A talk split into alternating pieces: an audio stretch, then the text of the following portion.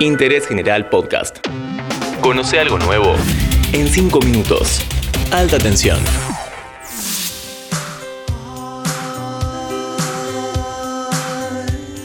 Recuerdos que no voy a borrar.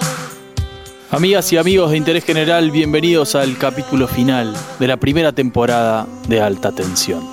Ha sido un placer estar aquí con ustedes, pero más alegría me da decirles que Alta Tensión continúa. A partir del próximo capítulo quedan en manos de Antonella Liborio, gran valor del periodismo energético nacional. Ella te va a contar todo lo que pasa en este mundo fascinante que es una de las cosas más importantes de tu vida.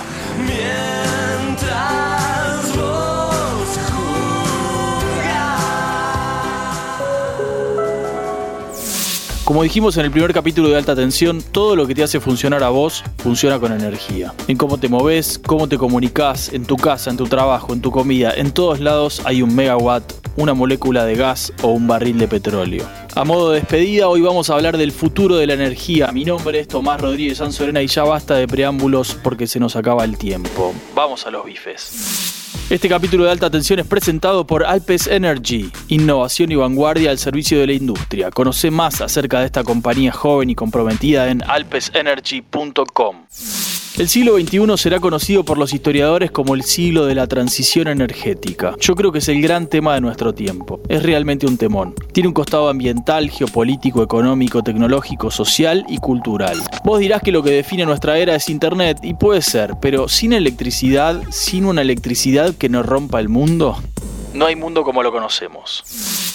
2021 mostró que la transición energética, sin embargo, no es nada fácil. Como contamos en el capítulo anterior, el gas, el petróleo y el carbón están carísimos en todo el mundo. ¿Por qué? Porque hay más demanda que oferta. La inversión en renovables no alcanza a compensar las necesidades de la sociedad y como todavía no se recupera el nivel de producción de gas y petróleo, los precios se fueron a las nubes. Pero bueno, miremos al futuro. El World Energy Outlook, que es el reporte anual de la Agencia Internacional de Energía, dice que la nueva economía energética será más eficiente, más limpia, más electrificada y más interconectada.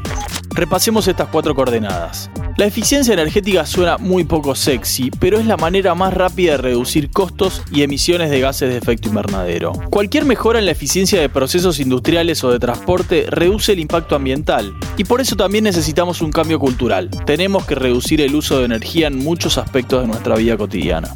La energía será también más limpia, tiene que ser. Y acá no hablamos solo de renovables, es decir, de la energía eólica, solar o hidráulica, sino también de la energía nuclear. En todo el mundo se está levantando un movimiento a favor de la fisión nuclear por su capacidad para brindar energía de manera estable y sin emisiones. Hubo un hecho muy importante en octubre. El nuevo primer ministro de Japón, Fumio Kishida, dijo ante el Parlamento que su país tiene que volver a prender sus plantas nucleares, que fueron apagadas después del accidente de Fukushima en 2011. Acá ya dije muchas veces que yo soy pronuclear, así que me parece una gran noticia.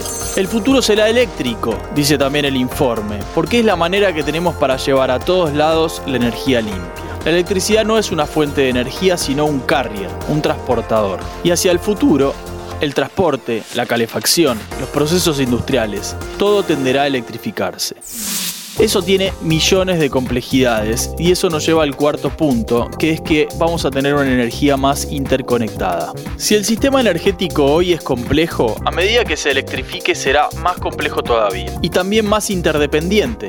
¿Qué significa esto? Cuando te quedas sin luz en tu casa, podés usar el horno, te podés bañar con agua caliente y si querés, te podés ir a otro lado. Pero si todo es eléctrico, por eso en los próximos años vamos a ver mucha inversión en redes inteligentes, con sistemas que hagan de la electricidad un sistema estable y seguro. Ya casi terminamos. Este podcast fue presentado por Alpes Energy, comercializadora de energía en toda la Argentina. Conocelos en alpesenergy.com. En resumen, en el futuro vamos a tener más energías renovables, aunque no 100%. Vamos a tener mucho gas como combustible de transición. Vamos a tener más energía nuclear y un montón de tecnología puesta en el sistema eléctrico. Otro punto central es el almacenamiento. Mucho desarrollo de baterías y en sistemas alternativos, como el hidrógeno. Muchas gracias por acompañarnos durante todo este año. Conmigo te volverás a encontrar en algún momento. Alta tensión sigue la semana que viene. Seguí a Interés General en Spotify y escucha nuestros podcasts nuevos todos los días.